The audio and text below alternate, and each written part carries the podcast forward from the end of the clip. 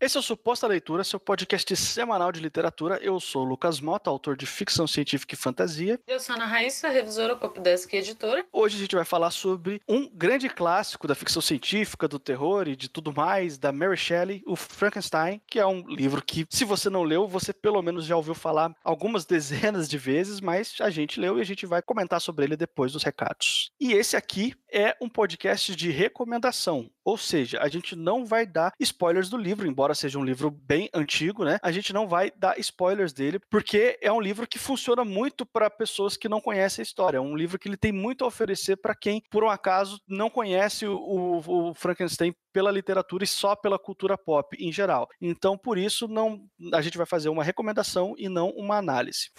E se você trabalha com texto, ou se você produz texto de alguma forma, não precisa ser só ficção, e estiver precisando de, um, de ajuda para terminar o seu texto ou para revisar o seu texto, tanto eu quanto o Lucas podemos te ajudar em etapas diferentes da, da produção do seu texto. Eu sou revisora de texto, sou copydesk, então se você precisa transformar um, um, um texto seu em livro e quer, quer deixar tudo pronto para apresentar para edital, para autopublicação, ou você quer dar uma unidade ali para vários textos, independente do, do gênero, e quiser que ele seja copidescado, que ele seja revisado, que é uma etapa que é feita no final, depois que você já escreveu, você já começou e terminou o seu texto, você já já está tudo ajustado ali, é só entrar em contato. Os meus contatos estão sempre por aqui, a gente está sempre aberta a receber novas demandas e é só dar um alô que a gente avalia e a gente vê como faz. Eu também presto serviço serviço de leitura crítica, se você ainda está na parte de construção criativa do seu texto, imaginando trama, cenário, personagem, coisas do tipo, você queria que alguém desse uma lida e fizesse algumas sugestões, falasse o que, que tá bom, o que, que não tá, eu presto esse serviço. Você pode entrar em contato tanto comigo quanto com a Raíssa, pedir orçamento para qualquer um dos serviços que a gente está oferecendo aqui, pelos links que estão aí na descrição da postagem. E como eu falei na abertura, eu também sou escritor, então se você quiser conferir os textos publicados que eu já tenho disponíveis na Amazon, vai ter o link aí também na descrição.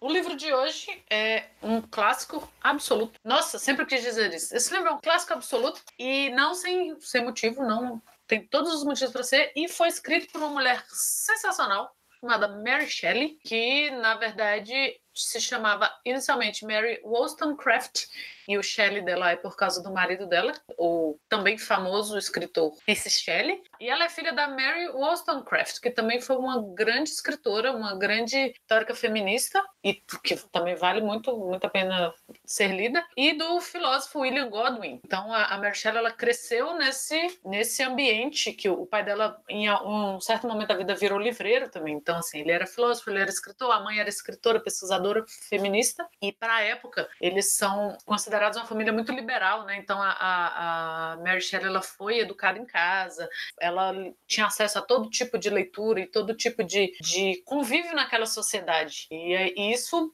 deu bons resultados. Né? Ela é uma grande escritora, ela foi, foi editora também, ela contribuía com, com editoras, né, fazendo papel ali de, de, de, edição de texto e de escolha e tal. A vida inteira ela trabalhou com isso. E ela nasceu em Londres em 1797 e faleceu em Londres. Ela viveu pouco tempo fora de Londres, mas toda a sua vida foi ali na Inglaterra. E ela não, não escreveu só Frankenstein, mas o Frankenstein é o seu primeiro livro o seu maior sucesso. E é um livro que foi ainda em vida, porque é difícil a gente ver isso, né? Nessa literatura mais antiga, quando se trata de mulheres, ainda em vida, foi um livro muito celebrado, foi um livro muito lido e com o nome dela, apesar da primeira edição ter sido é, anonimamente editado, né? E depois, então não é aqueles casos que o depois que a autora morre morre, que se descobre que era dela, ou que o livro faz sucesso. Não, a Mary Shelley viu o seu Frankenstein se tornar um, um grande monumento literário, podemos dizer assim. A história do Frankenstein é uma história muito conhecida porque ela está muito, muito difundida na cultura pop. Então, mesmo que você não tenha lido o livro, você sabe do que, que a gente está falando, você já viu alguma representação do monstro, você já deve ter visto algum filme, ou alguma sátira em algum lugar, ou até mesmo em outros livros, alguma referência, enfim. Mas a, a sinopse aqui é,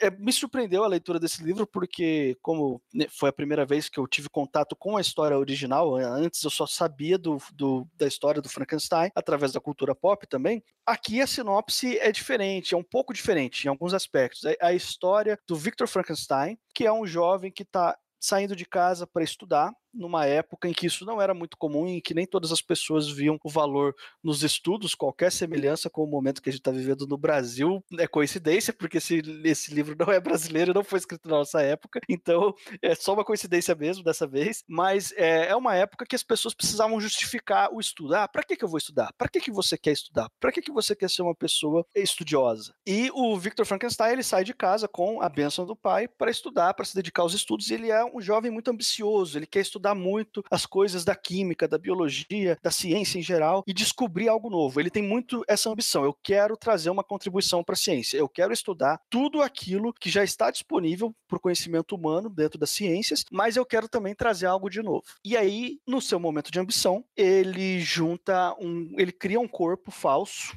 através de, de retalhos, de vários retalhos, né? E através de um experimento, depois de muito tempo de estudo e pesquisa, através de um experimento envolvendo a eletricidade, pelo menos leva a crer que é a eletricidade, né? Não é um negócio assim amplamente explorado no livro, é uma coisa mais uma, uma interpretação da cultura pop também, mas ele faz um experimento e ele consegue criar uma criatura que tem vida própria. A criatura se levanta e começa a interagir como se fosse um ser humano, embora a aparência dele seja meio monstruosa, seja uma pessoa completamente deformada, muito maior do que um ser humano normal. E o Victor Frankenstein se assusta imediatamente quando ele faz isso. Ele tem um arrependimento automático, assim. Ele fica com aquela sensação de eu não deveria ter dado vida a essa criatura e ele se dedica a história inteira a tentar fugir disso, a tentar consertar o erro dele de alguma forma. Só que o que ele fez já está feito. E como ele se, se meteu com uma tecnologia desconhecida, ele trouxe algo de novo de uma maneira assim, isolada, ele fez estudo sozinho, não teve ajuda de ninguém, não teve acompanhamento de nenhum cientista mais experiente para orientar ele. Então ele se vê perdido no, no, meio de um monte de remorso e agora ele vai ter que lidar com algumas consequências que implicam a criação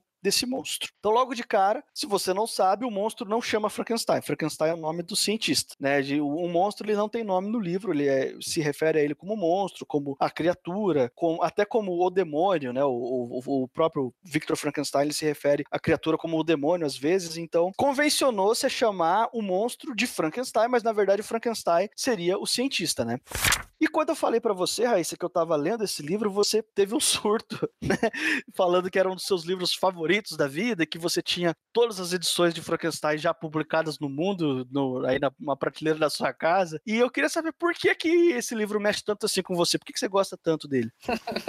Todas não, mas tô quase. Não, mentira, nem tô quase. Cara, eu acho que o, o que mais mexe comigo nesse livro, primeiro, foi a surpresa que ele foi, porque eu li por conta de uma disciplina que eu estava fazendo sobre fantasia e, e, etc na literatura. E assim, eu já sabia que não ia ser o Frankenstein da, né, o monstro verde com os parafusos no pescoço, mas nem de longe eu imaginava o quão maravilhoso seria esse livro. O quanto que ele traz de, de, de, reflexões filosóficas sobre várias questões. Eu admiro muito como a Mary Shelley conseguiu colocar num personagem que é chamado de monstro, de infeliz, de demônio, de, de tudo isso o tempo todo, os sentimentos mais humanos possíveis, porque você tem ali os dois lados, né? Você tem a, as reflexões do Victor Frankenstein quando ele fala do, da, das suas aspirações de cientista e depois dos seus arrependimentos de cientista, e, e essa questão com a criação, né? Quem pode criar vida? E ele se questiona o tempo todo se ele está sendo punido por ter querido criar vida e se existe um Deus, esse Deus está punindo. E as, as reflexões do próprio monstro de que, cara, alguém tem que se responsabilizar por essa vida que foi criada, sabe? Então, o livro todo, ele, ele tem uma carga filosófica, eu não sei se a palavra é filosófica, ele tem uma carga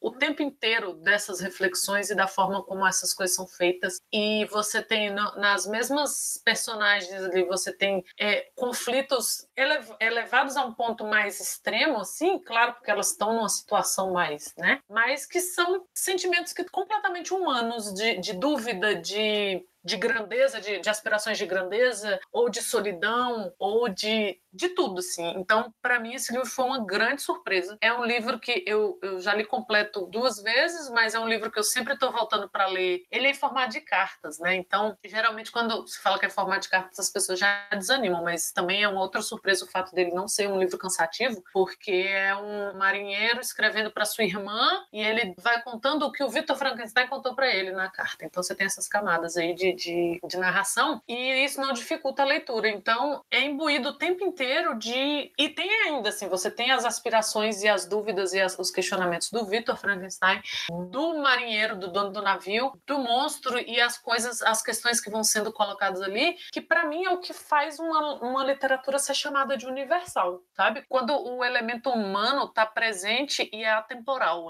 Esse livro fez 200 anos ano passado, em 2018. Ele é de 1818, a, a publicação dele, a primeira edição, que foi quando ele foi publicado sem o nome da Mary Shelley. E o livro fez um sucesso tão grande que os próprios editores não, põe seu nome aí. É, não é justo que você não receba o, as, os cumprimentos e, e a, a, admiração que esse livro está causando. Então é um livro que em 200 anos não tem nada, pelo menos quando eu leio, não tem nada que você pense assim, ah, isso aqui não funciona mais. Ah, é, esses questionamentos já estão ultrapassados pela humanidade de forma alguma. Não é à toa que ele criou todo um, uma cultura ao redor de si, tanto na cultura pop quanto a cultura gótica, é considerado o primeiro livro de, de temática gótica, de terror gótico, é feito especialmente para isso, né? Porque a gente já tinha histórias de vampiros antes do, do Drácula, por exemplo, e você já tinha histórias de monstro, e você que eram feitas para assustar pessoas. Mas é a primeira vez que, que, que o terror é usado com, com essa, esse véu do gótico, que é o do questionamento, o da melancolia da própria existência humana, sabe?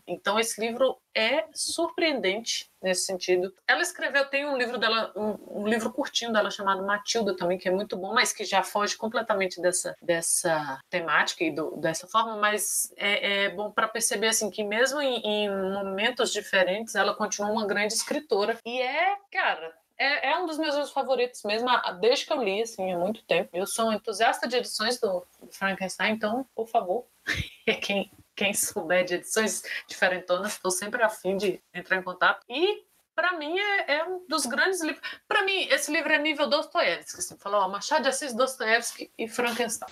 Eu gostei bastante dele também. Tem duas considerações que eu queria deixar aqui na conversa principais. Sempre que eu vou ler um livro de uma época muito anterior à nossa, foi escrito muito tempo atrás, tem aquele exercício de você se colocar na época em que ele foi escrito. Assim, ó, vamos tentar ler com esses olhos. A gente vai tentar se transportar para aquele contexto na medida do possível para poder aproveitar melhor a leitura. Tem esse exercício que a gente sempre faz. No Frankenstein eu não fiz isso porque eu não precisei. Eu da primeira página até a última eu estava na época em que o livro foi escrito. Eu não sei se é a maneira como a Mary Shelley descreve as coisas, eu não sei se, enfim, é toda aquela ambientação meio de terror gótico que é muito viva no nosso imaginário popular, não sei. Não sei se por qual razão isso aconteceu, mas eu não precisei fazer esse exercício de vou me colocar na época que o livro foi escrito. O livro me levou lá sozinho entendeu? Tipo, ele, por si só, pelo próprio mérito da autora, eu visualizei as coisas, entendeu? Então, quando o personagem começa a explicar por que, que ele gosta de estudar e por que, que ele quer estudar, eu não, eu não pensei que isso era estranho. Não, faz sentido, as pessoas realmente precisam de uma explicação. Por que, que ele tá saindo de casa para estudar,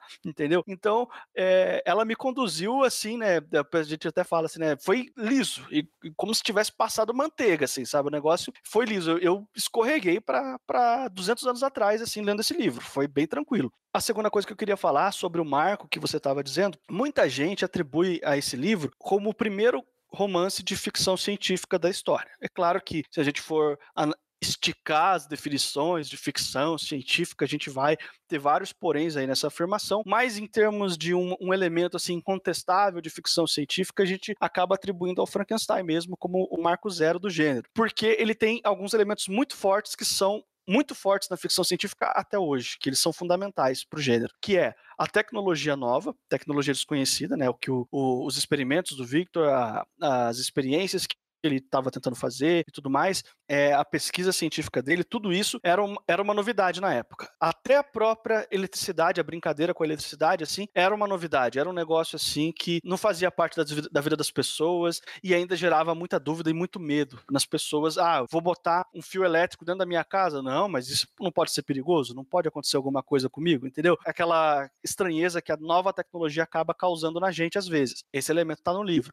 As consequências e os dilemas morais morais de você explorar essa nova tecnologia assim. Tá no livro também. Essa reflexão filosófica, eu acho que você falar que o livro suscita, traz pra gente essa reflexão, é o termo perfeito. Você estava até um pouco receosa de usar esse termo, mas eu acho que é isso mesmo. Ele traz essa reflexão mesmo. A fonte da mitologia grega, principalmente a grega, mas outras mitologias também, como como paralelo, né? A história de Prometeu é uma história que a Mary Shelley meio que recontou. Aqui, tanto que o, o título original do Frankenstein, você lembra como é que era da, da primeira edição, o Raíssa? Ele, ela faz uma menção a, tipo, a uma releitura moderna de Prometeu, algo, algo assim, né? Era o Prometeu moderno. Isso. Então, ela estava de propósito pegando a história de Prometeu e recontando do jeito dela. Então, bebendo em fontes mitológicas, mais tecnologia nova, mais consequências dessa tecnologia nova na vida das pessoas e, e dilemas morais, infernizando o protagonista o livro inteiro. Isso está muito presente na ficção científica até hoje. Então, por isso, esse livro aqui é merecidamente chamado de um marco zero. Assim, eu, eu concordo. Para mim, é o, é o gran, primeiro grande livro de ficção científica, sim, de romance, que eu quero dizer, né? E eu acho que ele tem uma relevância até hoje. Eu li o livro é, sem qualquer pesquisa anterior. O único contato que eu tinha com Frankenstein era aquilo que a gente vê na cultura pop. Eu não sabia nada, eu não tinha estudado, não tinha pesquisado. E quando eu terminei o livro, eu, eu, tive uma sensação de imersão tão forte. E isso que você falou também, ah, os elementos da trama funcionam até hoje. Não tem nada que você fale que hoje talvez já não, não daria tanto certo. Não, funciona. Tudo funciona muito bem. Eu sabia que eu estava lendo um livro de 200 anos atrás, eu fui transportado para 200 anos atrás,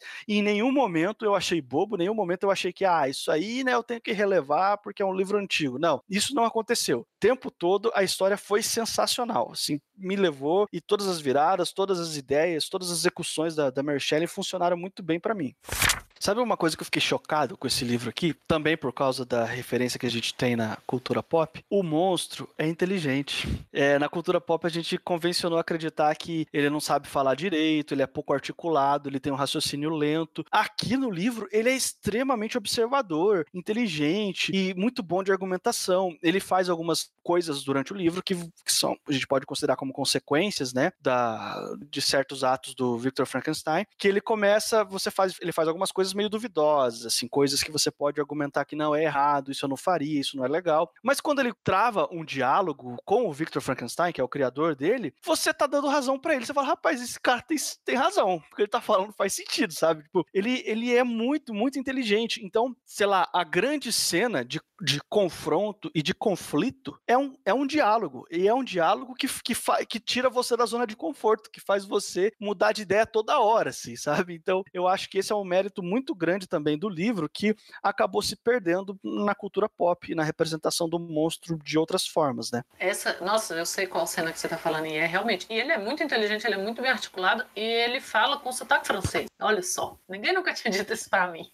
Porque quando ele aprende a língua, ele aprende ouvindo de uma família que falava, que era uma família francesa falando, né, inglês. Então, é muito legal isso. E é, você falou assim, esse diálogo, por mais que você tenha umas cenas que sejam mais de ação, uma coisa mais mais de terror, umas cenas mais apavorantes. Tem umas cenas apavorantes, assim, uns trem que puta merda. Mas a, a, grande cena é um diálogo. A grande, o grande cora, o coração do livro ali é o diálogo entre o Victor e o monstro. E é, você dá, você dá razão pro monstro o tempo inteiro. Victor está errado. O tempo todo você tá assim, poxa, é mesmo. Aí você fica se coloca no lugar do Victor e fica, velho, eu também estaria apavorado, sacou? Mas aí o monstro vai lá e no argumento você pensa assim, é. E é, se apagou isso, eu acho que porque é mais fácil, né? Você apresentar um monstro sem essa profundidade intelectual, moral, é, é mais fácil até para colar na figura pop, assim, até para ser reproduzido e representado. Mas é, se você já assistiu o filme do Frankenstein e gostou, você tem que ler o livro e ver quem é realmente o, o, o monstro original, né? Que é, que é totalmente, eu acho apaixonante, assim, é uma figura apaixonante. Tem muito de uma melancolia, é um livro, né? É um terror gótico, então tem muito de uma melancolia imbuída ali no, nos atos dos personagens e tal. O monstro não é deliberadamente mal. O Vitor não é deliberadamente mal. Então é interessantíssimo, interessantíssimo. Não, o monólogo final do monstro é, é muito melancólico, assim, ele é muito significativo. Quando o desenrolar da história caminha e acontece o que tem que acontecer, e tem aquele final que tem o cara lá narrando tudo através de cartas, que são as camadas narrativas da história, né? Aparece o monstro de novo e ele tem ainda uma última fala antes da história acabar. E essa última fala dele, esse último desabafo que ele deixa, assim, né? Da, depois de tudo que aconteceu na vida dele, você fica assim, ainda meio. Nossa, o cara voltou, depois de tudo isso, ainda voltou para de novo fazer a gente ficar pensativo mais uma vez antes do livro acabar, entendeu? É, é isso mesmo. E me lembra muito, eu não sei se é o prólogo original do livro, não sei ou se é porque as pessoas fazem muito referência a esse prólogo, a essa frase quando falam do livro.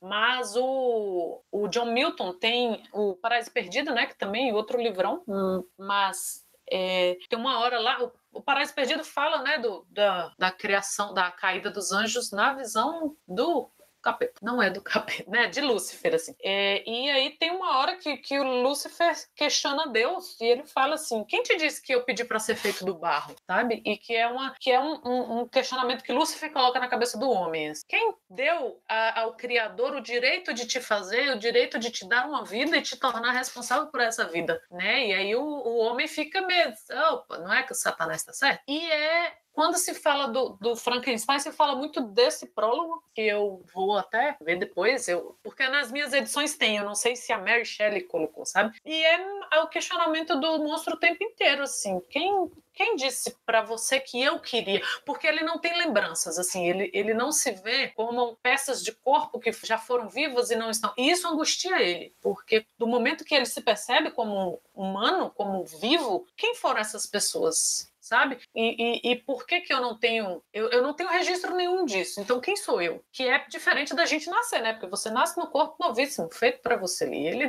não, ele veio de e é, é mais ou menos o questionamento que, que, que perpassa todo o livro do monstro para o Vitor, assim, ele não fala isso diretamente para o Vitor, mas né, dentro do quem te disse que eu queria e por que que agora eu tenho que ser responsável por essa solidão, por essa melancolia, eu tenho que ser responsável por uma vida que eu não pedi. E aí você tem essa essa a universalidade do, do, Frankenstein, né? Que é uma questão que, em vários momentos, o homem faz para Deus ou para o que se entende como seu criador, e que é muito colocado como, né, é uma, uma sugestão de Lúcifer. Então você está questionando Deus, você está errado porque foi Lúcifer que te fez questionar, mas é um questionamento válido. E é o questionamento do monstro. Então você tem essa universalidade que é particularizada nessa relação dos dois. E, nossa, é, olha, é apaixonante, é sensacional. Ainda é lindo, é um, é um livro de terror gótico, é um livro velho e é lindo. Estamos chegando ao final de mais um podcast. Se por um acaso esse aqui é o primeiro suposta leitura que você está ouvindo, como sempre eu lembro que esse aqui é um podcast semanal, toda semana um episódio novo falando sobre algum livro ou algum tema relacionado à literatura. Você pode assinar o nosso feed no agregador da sua preferência, iTunes, Castbox, o Spotify também, a gente está disponível lá. Você pode buscar por suposta leitura lá, ou se preferir, clicar nos links para isso tudo que a gente está falando aí na descrição do podcast. Eu sou o Lucas Mota, você vai me encontrar no Twitter e no Instagram, no arroba mrlucas Lucas Mota. Eu sou Ana Raíssa, eu também estou no Twitter, é Ana Raíssa, tudo junto com dois N's, dois R's, dois S's. E semana que vem a gente está de volta.